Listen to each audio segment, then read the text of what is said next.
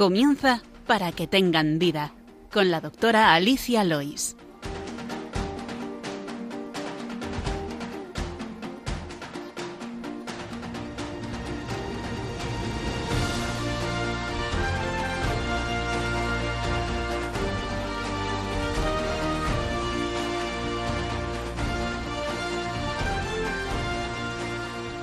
Muy buenos días, queridos oyentes de Radio María, y bienvenidos de nuevo al programa Para que tengan vida, el programa de medicina de la Radio de la Virgen. Hoy estoy acompañada de, la, de, la, de Diana Plata, iba a decir doctora, pero no es doctora, no es médico, es psicóloga, psicóloga eh, sanitaria y máster en neuropsicología. Muy buenos días, eh, Diana. Gracias por venir. Buenos días, Alicia. Encantada de estar aquí contigo y, y con nuestros oyentes. Pues hoy le he pedido a Diana que nos acompañe porque vamos a hablar de un tema que conoce muy bien, de la ansiedad y de la depresión asociada a la ansiedad. Antes de, comenzar, hacemos un, un, resumen del programa de hoy. En la sección El problema médico de hoy hablaremos de la ansiedad y de la depresión.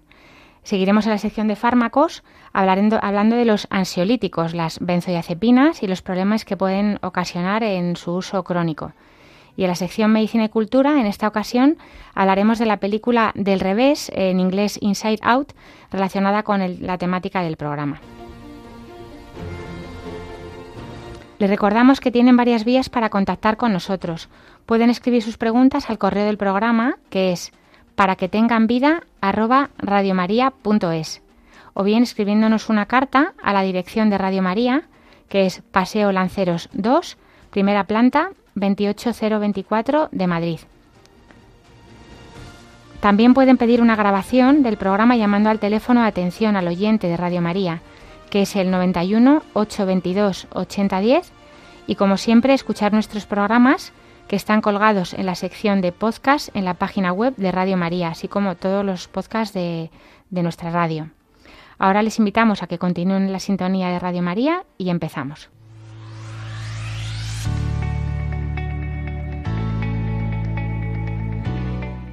El problema médico de hoy.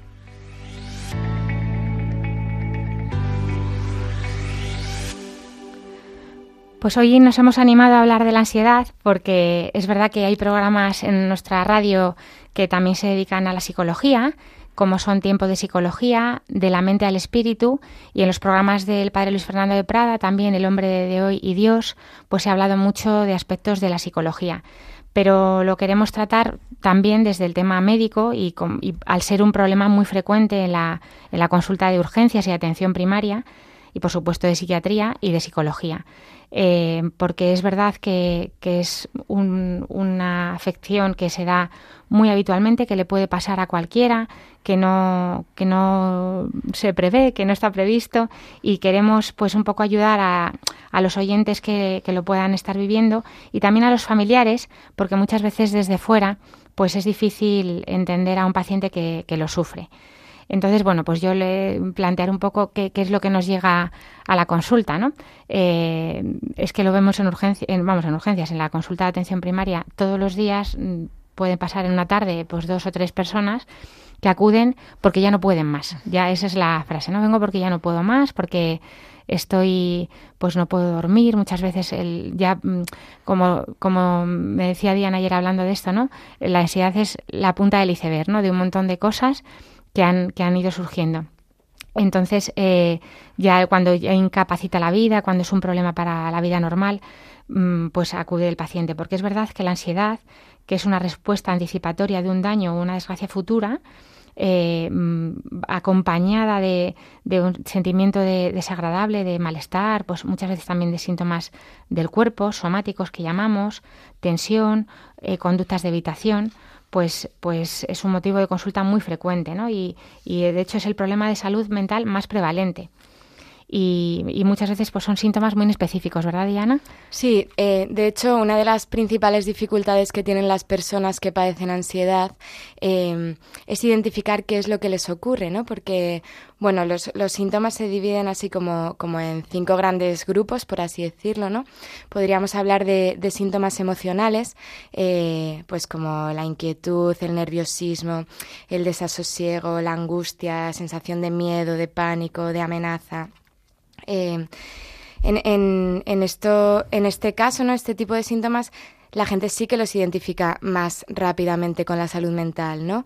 Eh, los síntomas cognitivos, ¿no? Que tienen que ver con los pensamientos, estos pensamientos un poco catastróficos, ¿no? Preocupaciones excesivas, pensamientos rumiativos. Esto también se identifica con facilidad con lo, eh, pues con un, con un asunto psicológico. Sí, pero dentro de los cognitivos, por ejemplo, mucha gente acude a la consulta por olvidos frecuentes, eh, porque me despisto continuamente, porque no soy capaz de concentrarme, porque no tengo atención. Es verdad, y, a veces achacan, ¿no? A, me está pasando algo, ¿no? Como Tienen más miedo a tener algo neurológico, efectivamente, y vienen por ese síntoma muchas veces, aunque luego ya rascando, pues puedes averiguar que tienen también problemas de sueño, o algunos otros somáticos, pero cognitivos, eh, mucha gente viene con trastornos de atención, que es una característica muy, muy habitual de la ansiedad, y, eso también mm, lo, piensan que no, que no pueda ser salud mental, sino que sea otra cosa. Hacemos, de hecho, para tranquilizar al paciente desde cognición, desde pues de memoria, para que vean que verdaderamente son a lo mejor despistes por esa falta de atención, más que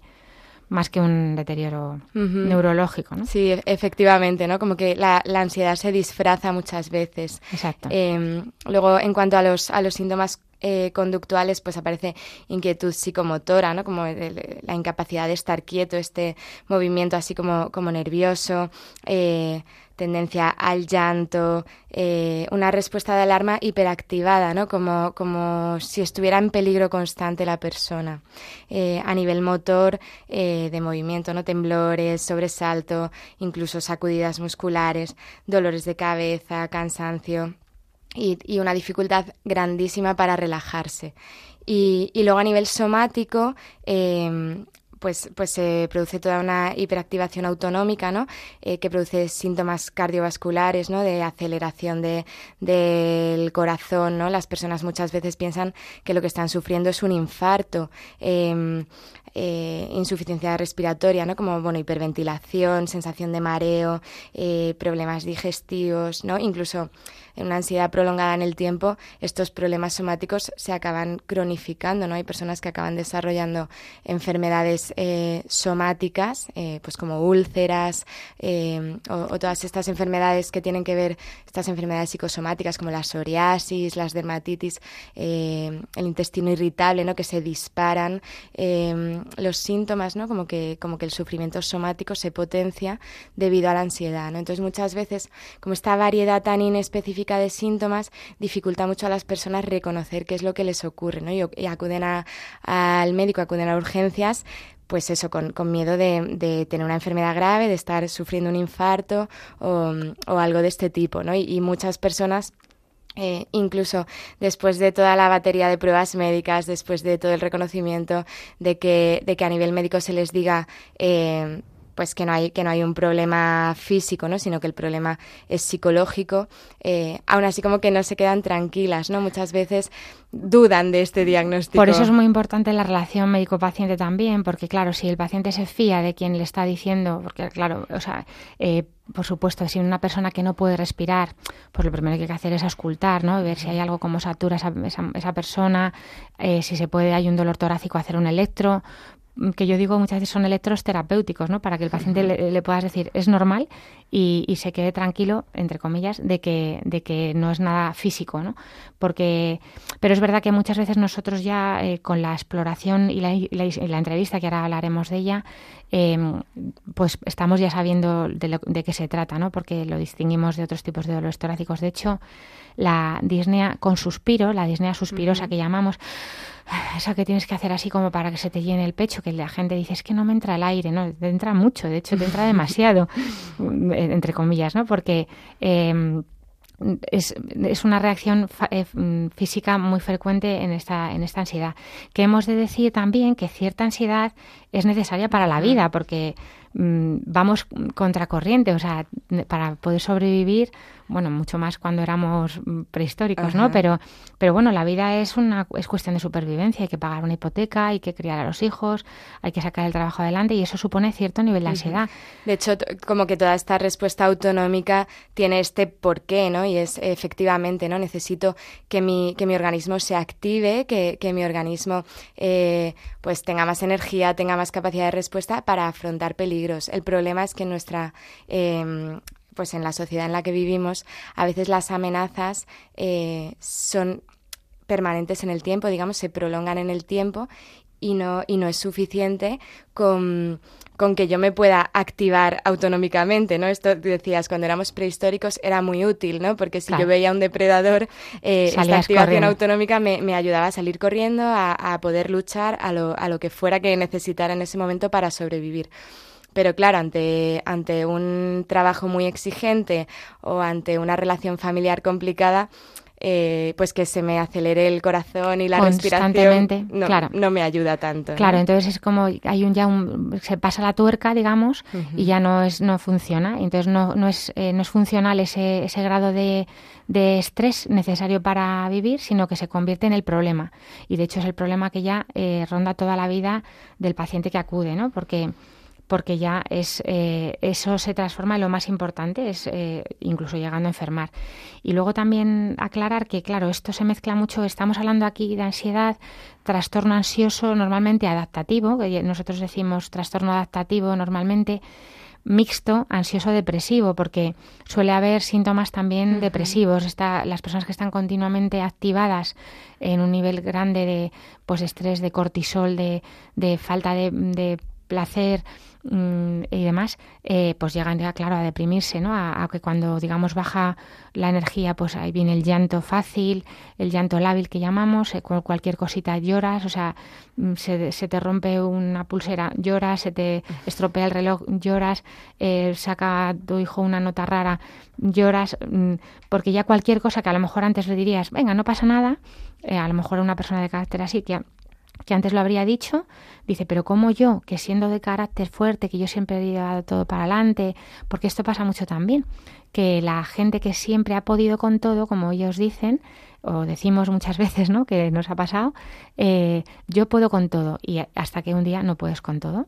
Y, esto por eso decimos que le puede pasar a cualquiera, porque este gran, gran estrés pues puede hacer que personas que eh, de carácter fuerte, como, como se suele decir, pues mm, se vean de repente vulnerables y, se vean pues como, como cualquiera. ¿Cómo, ¿Cómo se hace el diagnóstico de, de una de una ansiedad, como decíamos? Bueno, pues en primer lugar, eh, como tú has dicho, lo que hay que hacer es descartar que haya un problema médico, que haya un problema orgánico. Eh, porque efectivamente estos síntomas respiratorios cardíacos hay que, hay que vigilarlos, ¿no? y una vez descartado esto, eh, se asume que el, que el, problema seguramente venga, venga por parte de la ansiedad y entonces eh, el, el, instrumento más eficaz es la entrevista clínica, ¿no? Es verdad que existen...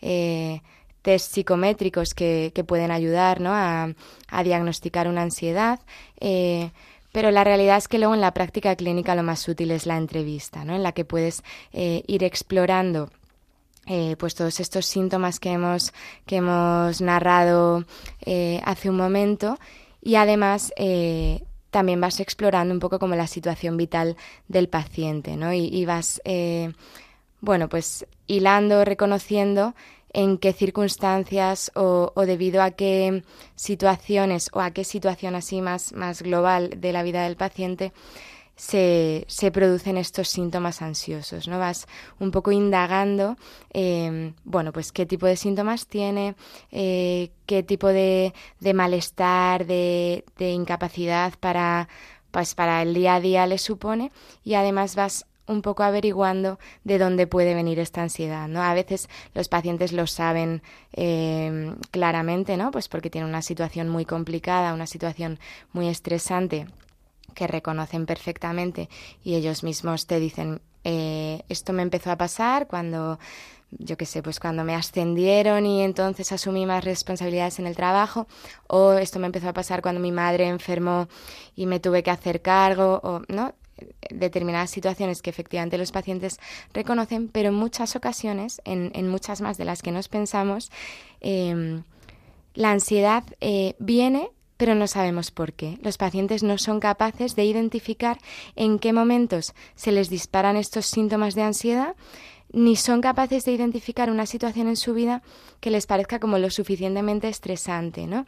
Eh, entonces, de hecho, muchas veces dicen, no, si a mí todo me va bien, yo tengo una familia estupenda, mis hijos, el trabajo me va bien, no me van a echar, pero no lo entiendo, ¿no? ¿Por qué voy a tener yo ansiedad? Como que no, no, no, no, no, no me lo puedo permitir, eso no me lo podría permitir, ¿no? Mm, de hecho, de hecho hay, hay como mucha digamos, como mucha autopenalización, ¿no? Y mucha penalización también por, por el entorno cercano.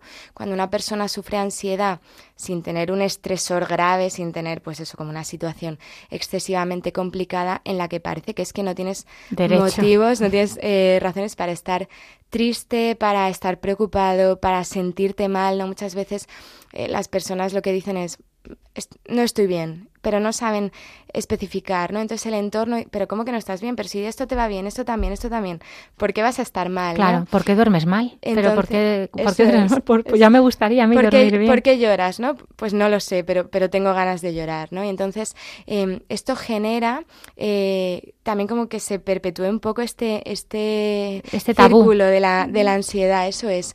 El, parece que em, que si estoy mal y no tengo derecho a estar mal, pues claro, estoy peor, porque encima ahora me siento culpable, eh, ahora me, me, siento débil, como decías antes, o, me siento, ¿no? Que los demás están bien y yo, y yo porque no puedo ser normal, ¿no? Muchas veces los pacientes vienen con este tipo de cosas a, terapia. De hecho, o sea, al hacer este programa, eh, yo sobre todo me venía la idea de hacerlo y contigo porque es una invitación a que los pacientes que en algún momento se sientan así, por favor acudan a su médico de familia rápido, porque si tienen la suerte de que tienen un médico que les escuche, nada, cinco, minutos, una pequeña entrevista con las poquitas preguntas que es que están protocolizadas, o sea, tampoco es muy complicado, si es que tenemos protocolos de ansiedad y depresión en la que tienes que rellenar mm, trastornos del sueño, de apetito, de concentración, eh, ideas de suicidio muchas veces, o, ideas de que a lo mejor pensar que uno estaría mejor muerto o desaparecido, ¿no? O sea, que no existiera, que separara el mundo. Todas estas cosas que a uno le sienten hasta en esta radio que muchas veces lo que lo estamos oyendo católicos, que es cómo voy, cómo voy a tener yo ese pensamiento de vergüenza, ¿no? De sentir, si no, yo he tenido pacientes que me decían, me avergüenzo de haber tenido como sensación de querer morirme pero no es un pecado esa, esa, mm, esa tentación, ¿no? Que lo hablen con nosotros para que vean que eso es normal dentro de todo los, lo, que tienen, porque em, son síntomas de, de algo que nosotros a lo mejor raspando nada, a dos minutos como estamos haciendo tú y yo aquí ahora, va las preguntas, solamente con las preguntas que le hacemos, él va a decir, ah, me está preguntando justo lo que me pasa. Si duermo bien, no, no, duermo fatal. Me despierto muchas veces. Si tengo esa disnea del suspiro, se me duermen las manos cuando hiperventilo. Eh, tengo hormigueos, ¿no? Mm, eh, tengo ganas de, o sea, no tengo ganas de hacer todo lo que me gustaba hacer antes. No me apetece ir al cine, no me apetece ir a la bolera, no me apetece ir a cenar con los amigos, no quiero estar con nadie. Que todo eso, cuando lo identifiquen, sepan que no es que sean raros ni estén haciendo nada mal, sino que son es la punta del iceberg de todo lo que hay debajo.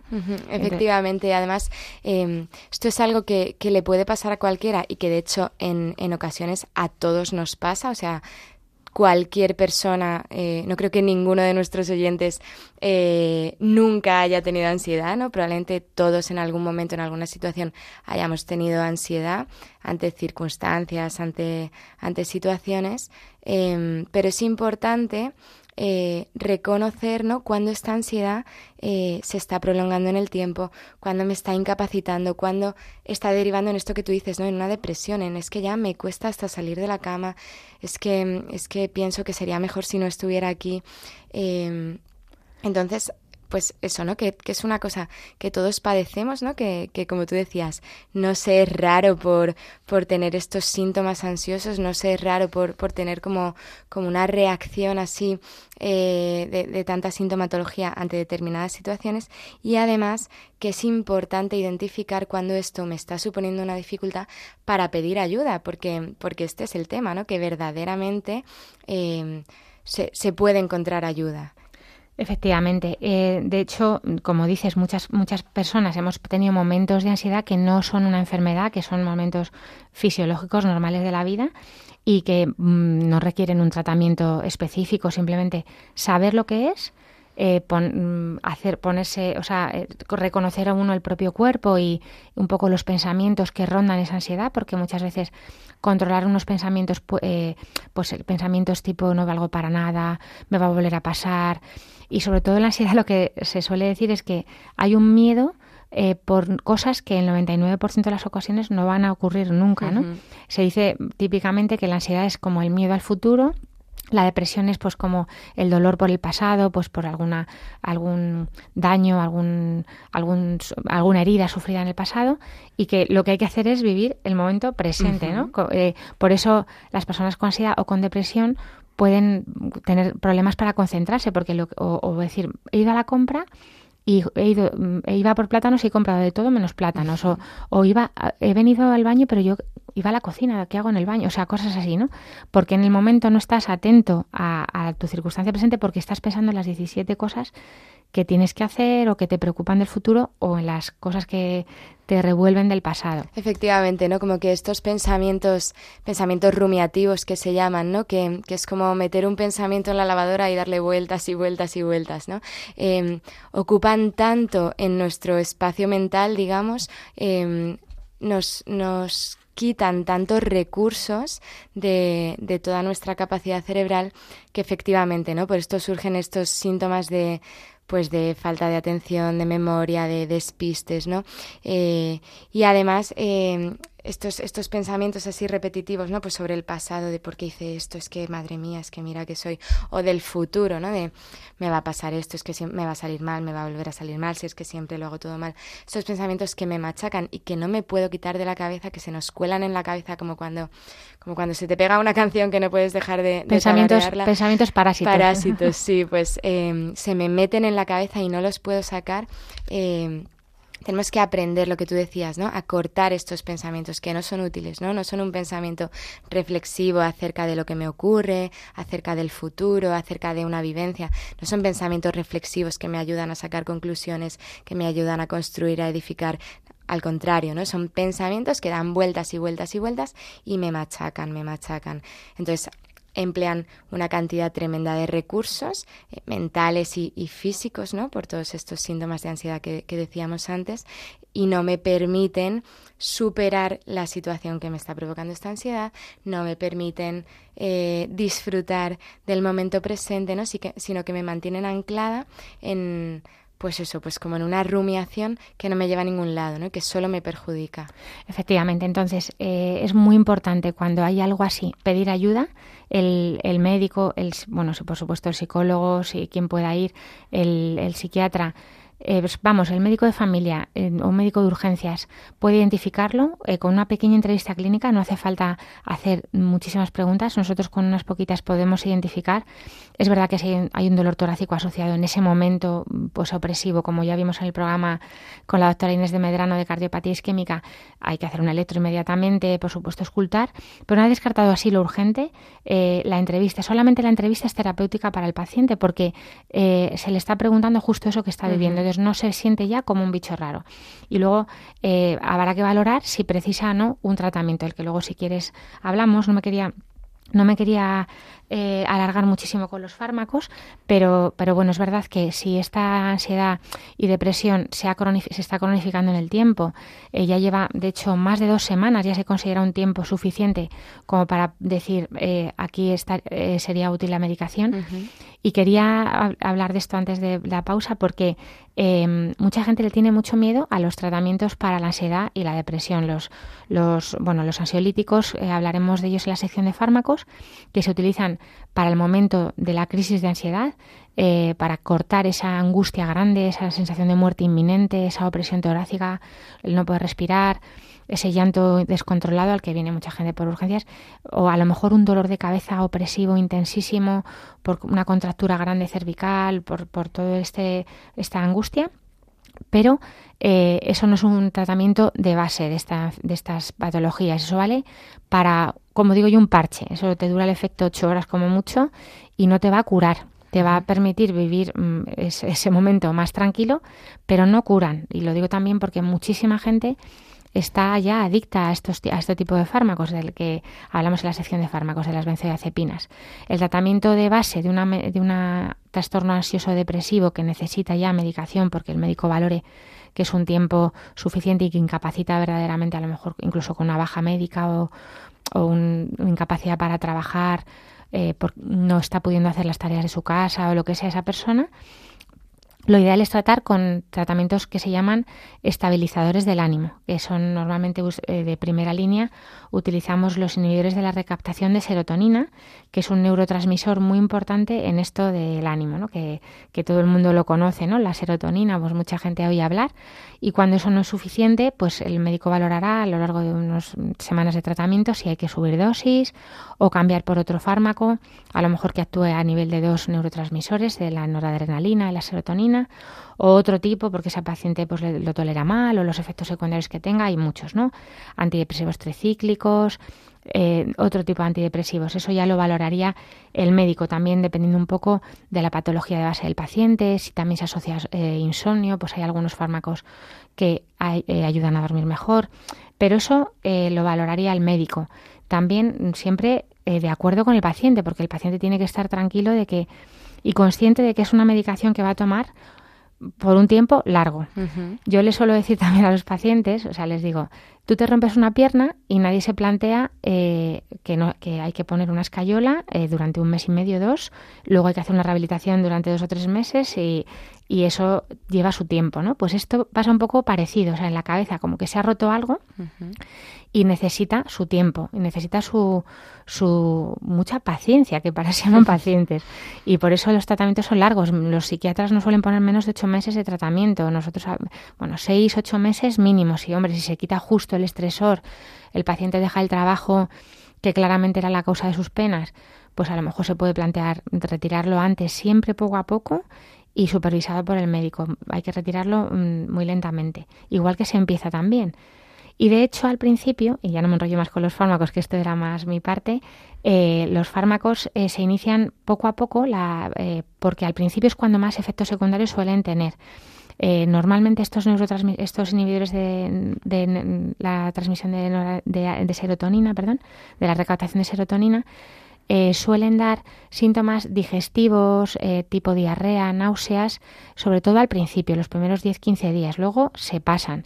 Pero en ese tiempo el paciente todavía no ve los efectos a nivel de ánimo, con lo cual dice, me ha puesto el doctor una medicación que además de darme diarrea y náuseas, mm, yo, sigo igual de triste. Pues que tenga paciencia, esto claro, hay que explicarlo porque eso luego hace efecto y de hecho eh, pues funciona muy bien, pero siempre y cuando sean necesarios, ¿vale?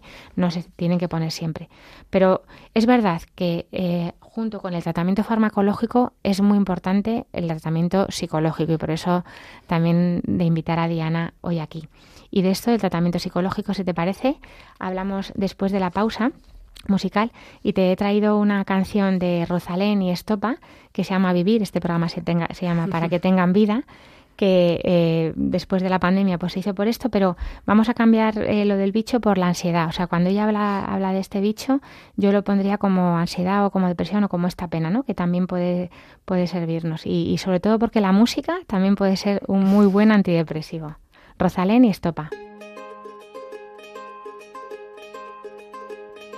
Sabes, hace tiempo que no hablamos. Tengo tanto que contarte. Ha pasado algo importante, puse el contador a cero.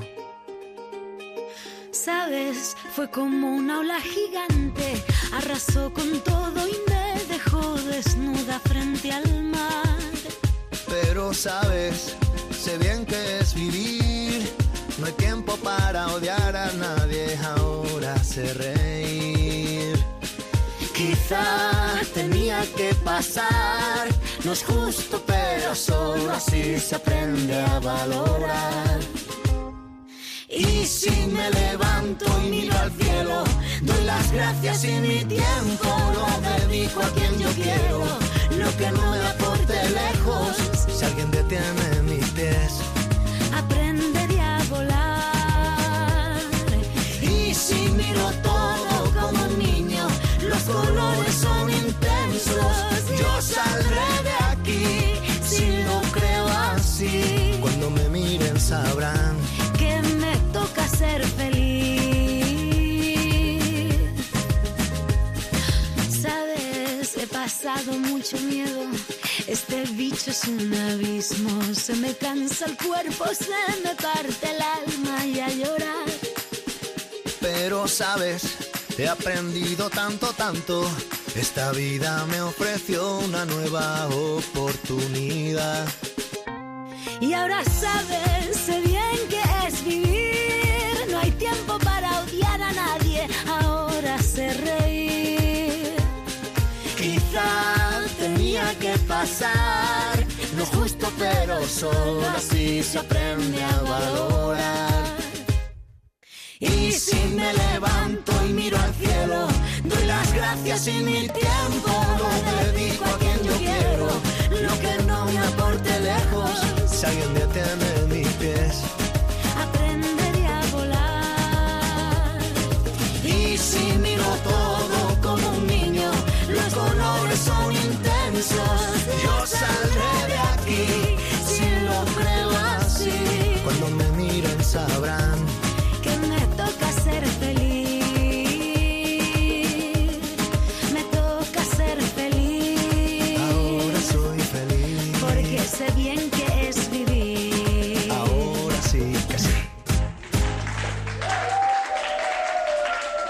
Pues les recordamos que estamos en Radio María en el programa Para que tengan vida, hoy con la psicóloga Diana Platas, hablando sobre la ansiedad. Y seguimos hablando de este tema, de la ansiedad, el trastorno ansioso depresivo, y vamos a tratar, si quieres ya ahora más, pues un poquito la terapia que, que hacéis vosotros. Porque no he dicho que Diana es psicóloga, trabaja como psicóloga para la Universidad Francisco de Vitoria. Efectivamente, en el, en el Centro de Acompañamiento Integral a la Familia de la, de la Universidad Francisco de Vitoria, que es un centro de, de psicoterapia, ¿no? Y bueno, pues eh, lógicamente, eh, como has dicho, ¿no? La ansiedad es el trastorno más prevalente, con lo cual es lo que más nos llega a terapia, ¿no? Pero es verdad que muchas veces nos llegan personas em, con una demanda de ansiedad, ¿no? Dicen, yo tengo ansiedad, mi problema es que tengo ansiedad. Pero como decíamos antes, ¿no? La ansiedad no es más que la punta del iceberg. Muchísimas veces debajo de esta ansiedad eh, hay otra cantidad de problemas importantes, ¿no? Eh, hay personas que tienen ansiedad, pues por circunstancias, lo que, lo que, lo que hablábamos antes, decías, lo que se llama un trastorno adaptativo, ¿no? Hay una circunstancia estresante que provoca que la persona tenga ansiedad, ¿no? Y lo más habitual es que cuando esta situación tan estresante desaparece, eh, los síntomas de ansiedad pues también desaparezcan. Pero a veces hay síntomas de ansiedad y no sabemos por qué, ¿no? Y muchas veces debajo nos encontramos pues otra serie de, de, problemas también de, de salud mental, ¿no? Eh, pero es verdad que la ansiedad suelen ser los síntomas más fáciles de reconocer porque son muy intensos y son muy desagradables y porque se dan mucho a nivel somático, a nivel corporal, con lo cual las personas muchísimas veces acuden, como decías, a, pues a, su médico de atención primaria o urgencias para poder, eh, bueno, pues, pues preocupados ¿no? por, por su salud. Eh, como decías, ¿no? desde, desde atención primaria o desde psiquiatría, eh, recetáis ciertos fármacos que ayudan en la estabilización de los síntomas, ¿no? Desde las benzodiazepinas un poco como para, para atacar la ansiedad en el momento, hasta los ISRS eh, o demás fármacos antidepresivos. Eh, un poco más prolongados en el tiempo, ¿no? Y esto es absolutamente compatible y de hecho absolutamente recomendable compatibilizarlo con una terapia psicológica. ¿Por qué? Porque porque los fármacos trabajan muy bien sobre los síntomas, eh, atenúan los síntomas, ayudan al paciente que no puede dormir, le ayudan a dormir, al que está muy triste con un estado de ánimo muy decaído, le ayudan a estar más estable, a, pues, al que está irritado siempre a no saltar tan rápido, quizá la- ese, ese impulso, ¿no? Eso es. eh, al que, bueno, pues al que está constantemente, ¿no? Con estas aceleraciones, con estas taquicardias, le ayuda a, a- a tener más capacidad de relajarse, pero muchas veces em, solo atacan a los síntomas, ¿no? Exacto. Y- No van a la raíz. Eso es, no van a la raíz. ¿Qué hacemos en psicoterapia? Ir a la raíz, buscar la raíz, ¿no? De hecho, eh, yo suelo decir a mis pacientes cuando empezamos un proceso terapéutico que, que esto es como un iceberg, efectivamente, ¿no? Y que ellos vienen viendo la punta del iceberg, que es muy impresionante, es un bloque de hielo gigante sobresaliendo sobre el mar, capaz de hundir el Titanic. Es decir, no es moco de pavo, no es una tontería, ¿no?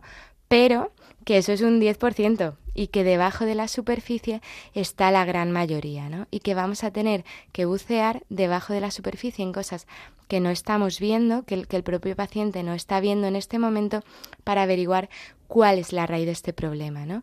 Y que si solo quiere trabajar a nivel sintomático, porque a veces cuesta un poquito eh, bucear dentro de uno mismo, pues que probablemente los síntomas reaparezcan en un futuro. Em, podemos eh, el trabajo sobre los síntomas, ¿no? El trabajo así más cognitivo-conductual, desde técnicas más cognitivo-conductuales, es muy importante porque ayuda a regular al paciente, le ayuda, le dota de herramientas, pues, para relajarse, le dota de herramientas para dormir mejor, para controlar eh, ¿Qué sería cognitivo-conductual? Más, por ejemplo, técnicas de relajación, de respiración eh, y demás, ¿no? Eso es, sí, eh, más centradas, eh, pues como desde la conducta, ¿no? Desde la, desde la modificación de la conducta, se pueden modificar también un poco como los patrones cognitivos y emocionales, ¿no? Por ejemplo, una persona que está deprimida, que está muy inactiva, que está todo el día tirada en la cama, ¿no? Desde el simple hecho de... Mm, pues hacer que esta persona se mueva, ¿no? Que salga a dar un paseo, que, que haga un mínimo... Que se duche, que se vista. Esto es, que, que se pinte el ojo, ¿no? Que haga un mínimo de cosas que no está haciendo. Esta simple activación conductual ayuda un poquito también a una activación anímica, ¿no? Porque esto es muy importante y esto es... Eh, yo, yo cuando hago terapia siempre tengo este enfoque de la persona, ¿no? Y es que... Eh, la persona es una, es una unidad eh, con, con, cuatro dimensiones, una dimensión biológica, una dimensión psicológica, una dimensión social y una dimensión espiritual, ¿no? Que son inseparables y que están interrelacionadas, ¿no? Con lo cual, cuando yo tengo un problema a nivel social, por ejemplo, esto me afecta a nivel psicológico o me afecta incluso a nivel biológico, como decíamos antes, ¿no? Desde lo psicológico me puede afectar, me puede organizar, em, me puede ocasionar problemas a nivel orgánico. Eh, también al revés, ¿no? Cuando, cuando actúa a nivel orgánico, cuando eh, activo un poco a la persona, le ayudo o, a establecer una higiene del sueño, ¿no? Personas que, que tienen el sueño muy disregulado, eh, hábitos... Cambiado el hábito del vigilia-sueño del día-noche. Eh, simplemente, ¿no? Con, con ayudar a regular estos hábitos desde la parte más conductual, también ayuda a la parte emocional. También puede ayudar a una disminución de la ansiedad, a, a una disminución de los síntomas depresivos. Entonces, la parte cognitivo-conductual, que se centra sobre todo en esto, ¿no? En, en, conductas, en hábitos y también en pensamientos, así los pensamientos estos automáticos que detectamos de es que no valgo, es que todo me sale mal. Eh, como decía una amiga mía psicóloga, esto son profecías autocumplidas, ¿no? no me va a salir, no me va a salir, no voy a poder. Eso al final hace que no puedas porque tú te lo has generado ahí el pensamiento, esto, la profecía autocumplida. sí, somos esto que se dice mucho, ¿no? Que somos nuestros peores enemigos, pues, pues en este caso es real, ¿no? Pues cuando hablamos de cognitivo-conductual nos estaríamos centrando más en los síntomas. Trabajaríamos sobre los síntomas y esto es muy útil para pues igual que la medicación, ¿no? Para ayudar a regular al paciente. ¿Por qué? Porque yo no puedo trabajar, yo no puedo bucear, ¿no? Por, por debajo de, de del agua con una persona que está muy inestable, que, que está demasiado ansiosa, ¿no? Cuando, cuando estamos un poco estables, ¿no? Podemos empezar, podemos profundizar en el proceso terapéutico. Y lo que nos encontramos siempre es que debajo de la ansiedad eh, existen emociones que el paciente no está sabiendo identificar.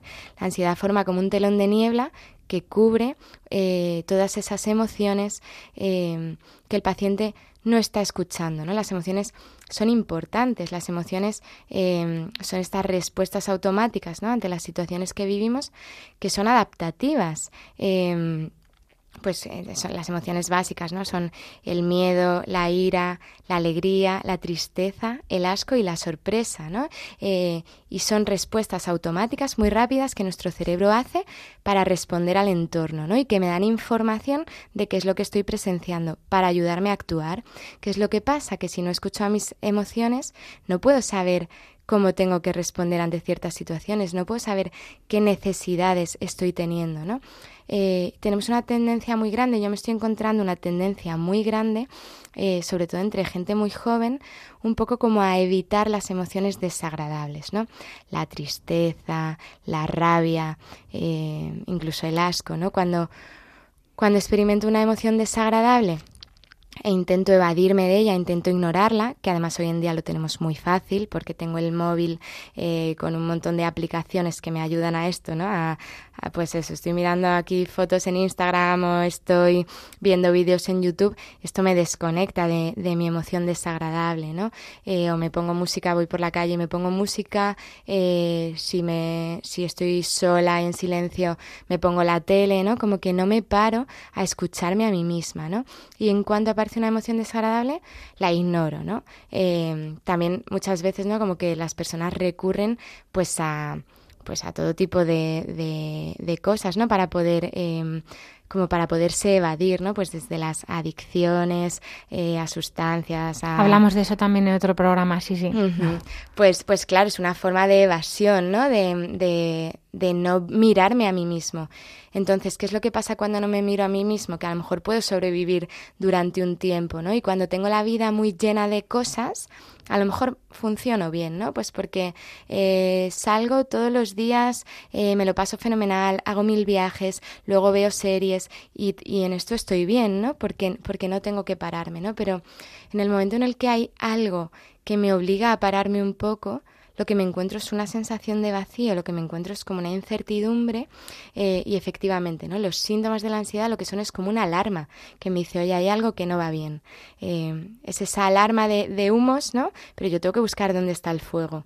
Entonces, eh, es un poco lo que hacemos en psicoterapia, ¿no? Como ir destapando estas emociones que el paciente o no se ha atrevido o no ha sabido mirar, porque muchas veces nos faltan herramientas. Venimos eh, un poco, yo creo que de, de una educación emocional nula, ¿no? Muy pobre, sí. Somos como bastante analfabetos emocionalmente eh, y, y, se ve, pues eso, a nuestro alrededor, ¿no? No estés triste, pero no llores, pero eh, nos cuesta mucho, ¿no? Cuando cuando una persona está sufriendo nos cuesta. Te voy a dar motivos para llorar, le dicen muchos padres a sus hijos, ¿no? Sí, ¿Quieres llorar? Te voy a dar yo motivos para llorar. O sea, esa frase es veneno. Sí, sí, o, si, si, quieres llorar, eh, llora por la noche, cuando nadie te vea, cosas así. Ya me vengo llorada de casa. Sí, sí, sí, ¿no? Cosas, cosas así que, que estamos escuchando constantemente, y que nos creemos, ¿no? O, o estas frases así que eh, yo no tengo nada en contra del optimismo, ¿no? El optimismo está bien, pero a veces, ¿no? Como, como esta dictadura del optimismo, ¿no? De, la felicidad, sí. Tienes que tener un buen día, todo va a salir bien. Pues es que hay días que no todo sale bien. Querer es poder, eso no es verdad. No, siempre querer es poder. Queremos cosas que no podemos. Y esto está bien. Eh, a veces quiero alcanzar una meta que no puedo alcanzar y esto está bien. Eh, a veces eh, pues una situación que pues que mi compañero de trabajo me ha hecho un comentario que me ha parecido desagradable y me ha hecho sentir triste, me ha enfadado. Esto está bien, ¿no? Nos, nos pasamos la vida como negándonos el derecho. Yo le digo a mucho a mis pacientes, eh, a ver, esta vida es un valle de lágrimas, ya lo dice la salve, si es que esta vida es un valle de lágrimas, la felicidad eterna y el descanso es en el cielo, pero es verdad que no nos permitimos, aquí es la felicidad siempre, que el, objetivo es la felicidad, que es esa felicidad happy, de sonrisa profiden de, de, de, Instagram, ¿no? De, de parecer siempre felices, cuando es verdad que debajo de las vidas de mucha gente hay una tristeza grande.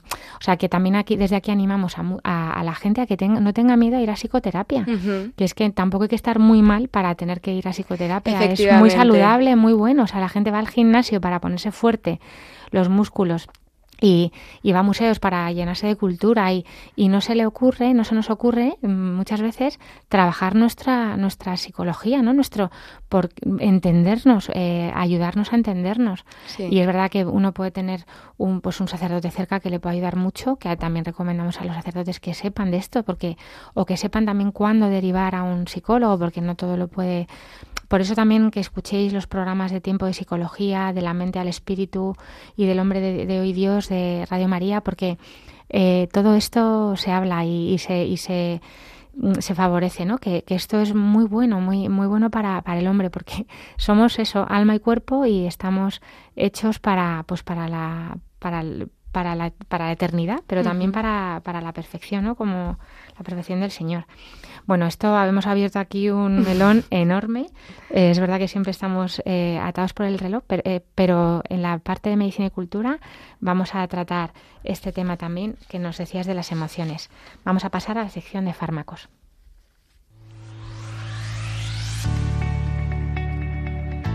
fármacos.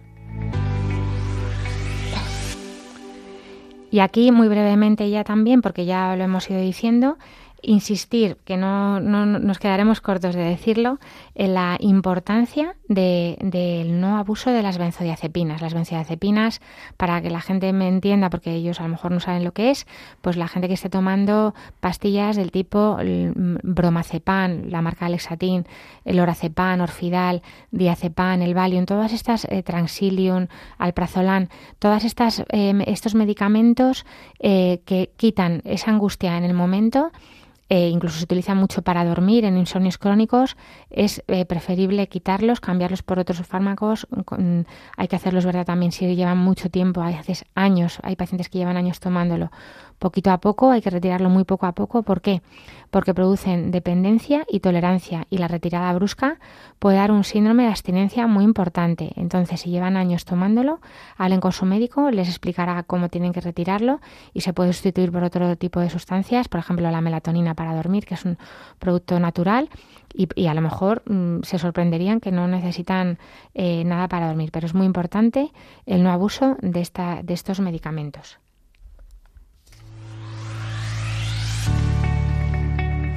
Medicina y cultura. Y esta sección, que creo que es muy interesante, vamos a oír de fondo la música de la película de la que vamos a hablar, que se nos ha ocurrido a Diana y a mí eh, comentar la película ya de, hace unos años, no recuerdo si es del 2002, no, hace menos, no me acuerdo bien, pero se llama Del revés en español, el título en inglés original es Inside Out, eh, es de Disney, Pixar, y se, bueno, se puede ver, está en muchas plataformas y también en las bibliotecas municipales esto eh, lo se puede conseguir, o sea que es fácil. Y es una película que nos ha, nos ha eh, venido muy bien para hablar de esto que hablábamos de las emociones. Porque Diana. Eh, sí, es una película que, bueno, pues es de Pixar, ¿no? Que, parece que el público son los niños y es verdad que es una película que es muy apropiada para los niños, pero también es una película que los adultos eh, podemos enriquecernos mucho con ella, ¿no? Es una película que está muy bien hecha. Eh, que, explica muy bien, ¿no? Como el funcionamiento de las emociones, el funcionamiento de la mente, ¿no? Hace ahí como un, como un recorrido por el cerebro de esta niña de la propia adolescencia, ¿no? E, esta niña está como en un momento de crisis vital tan importante como es la adolescencia y entonces en su cerebro empiezan a ocurrir cambios, ¿no? Y a mí... Bueno, de hecho, los protagonistas son sus emociones, ¿no? Son alegría, tristeza, ira, eh, asco y, miedo, Efectivamente, ¿no? Eh, y, y, como sus emociones, ¿no? Cuando, cuando cada una de sus emociones se pone al mando, eh, su comportamiento cambia, ¿no? Como que todo su comportamiento se altera. y en la película lo que ocurre es que alegría se pierde em, por, por el cerebro, ¿no? Y entonces toma el mando la, la no, perdón, se pierde alegría y se pierde tristeza, ¿no? Se pierden las dos. Entonces toman el, el mando la ira, el miedo y el asco, ¿no? Entonces, claro, eso es eh, bueno, pues, pues un batiburrillo, ¿no? Te, puedes imaginar, ¿no? A nivel comportamental, si solo nos gobernaran la ira, el miedo y el asco. Eh, entonces, eh, lo importante o, lo que a mí me parece más importante de esta película es cómo se rescata a la tristeza, ¿no? Porque la alegría a todos nos gusta, ¿no? A todos nos gusta estar alegres, eh, a todos nos gusta que la alegría tome el mando de, nuestro, de nuestro comportamiento y esto lo reconocemos como algo maravilloso, ¿no? Pero esta película rescata la importancia de la tristeza, ¿no? La tristeza no es una emoción que deba despreciar, no es una emoción mala, es una emoción adaptativa, igual que todas las demás, ¿no? Que me ayuda a protegerme, que me ayuda eh, pues a darme cuenta de cuando una situación no es buena para mí, que me ayuda a darme cuenta de qué personas no me hacen bien, que me ayuda a pedir ayuda, es que cuando estoy triste y los demás me ven llorar, mi entorno reacciona, ¿no? Y, los demás me ofrecen su ayuda, me ofrecen su apoyo. Que son un bien para mí los demás. Es una, es una emoción que me, que me, que me frena, que me, que me ayuda a mirar dentro de mí, ¿no? Cuando estoy alegre estoy hacia afuera, ¿no? Para adelante, eh, rodeado de gente, ¿no? La tristeza me ayuda a estar quieta un ratito, a, a, mirar cosas que normalmente no miro, a pensar en cosas sobre las que normalmente no pienso, ¿no? Eh, por eso estar triste de vez en cuando es adaptativo, es bueno, ¿no? Y, y yo creo que la bondad de esta peli es como rescatar el papel tan importante que tiene la tristeza. Sí, pero es verdad que a la vez todos los demás, los de las demás emociones son importantes. O sea, darle importancia a cada una, no solamente a la alegría, que es como la prota, la imagen de la película, sino también incluso, pues eso, el asco, como el asco te, te salva de cosas dañinas para ti, o la ira te puede hacer ponerte en tu sitio, eh, ser más asertivo, de saber decir que no. Poner límites, que es tan importante. Poner límites, o sea, el miedo, el miedo te protege de peligros, o sea, no decir, venga, aquí, venga, todo vale, ¿no? Y hago cualquier cosa que nos estaríamos jugando la vida continuamente, sino que todas esas emociones tienen su importancia equilibradamente, o sea, cuando todas se funcionan a la vez, eh, a, la vez, mm, quiero decir, sí, en conjunto, cuando, cuando los recuerdos, es muy característico que los recuerdos se empiezan no a teñir de un solo color de cada emoción, porque eh, decían, o sea, se ve la película, ¿no? Que todas estas emociones estaban de azul, ¿no? Que era el color de la alegría y sin embargo luego empiezan a coger varios colores porque en esta se mezclaba pues la alegría con el miedo, la alegría con con, con, el, con el asco o, la tristeza, la tristeza, la tristeza incluso con la alegría, porque había momentos agridulces en la vida que eran muy importantes para la niña. ¿no? Es una película muy bonita, la verdad es que eh, eh, hace un estudio pues, a, nivel de otras cosas del cerebro, de los recuerdos, de la memoria, de un montón de cosas que, mm, bueno, pues está muy bien hecha y es verdad que a los niños les gusta, pero a los papás también les vendrá fenomenal.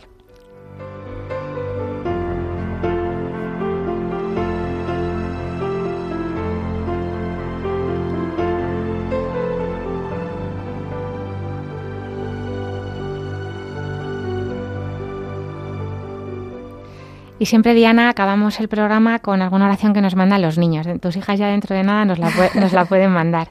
Hoy nos la manda Rubén. Señor, te pido por todas las personas de este mundo, para que tengan lo necesario para vivir. Amén. Amén. Pues Rubén, que tiene 10 años y que hace poquito también ha hecho su primera comunión, te mandamos un abrazo muy fuerte y pedimos por todas las personas que tengan eh, lo necesario para vivir y por todos los enfermos, por los que les cuidan y por todas las personas hoy en especial que sufren tristeza, que sufren ansiedad, para que Dios también les, les, les calme, les, les proteja, les cuide y se pongan en manos de una buena ayuda.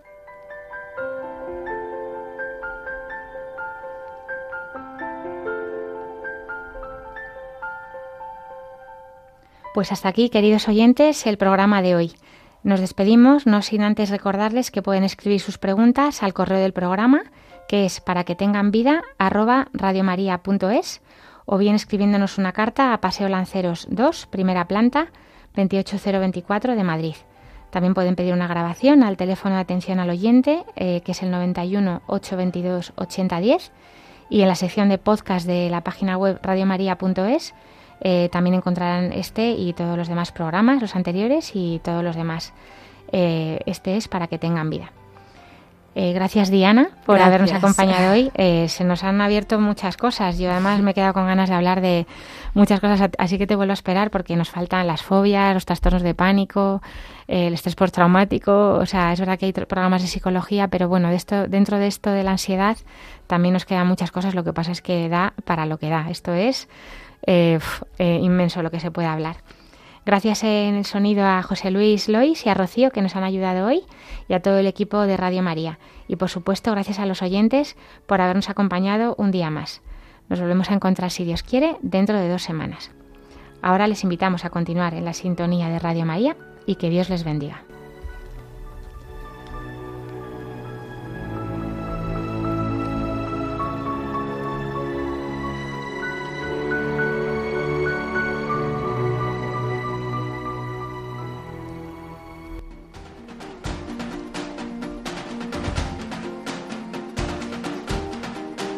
Así concluye Para que tengan vida con la doctora Alicia Lois.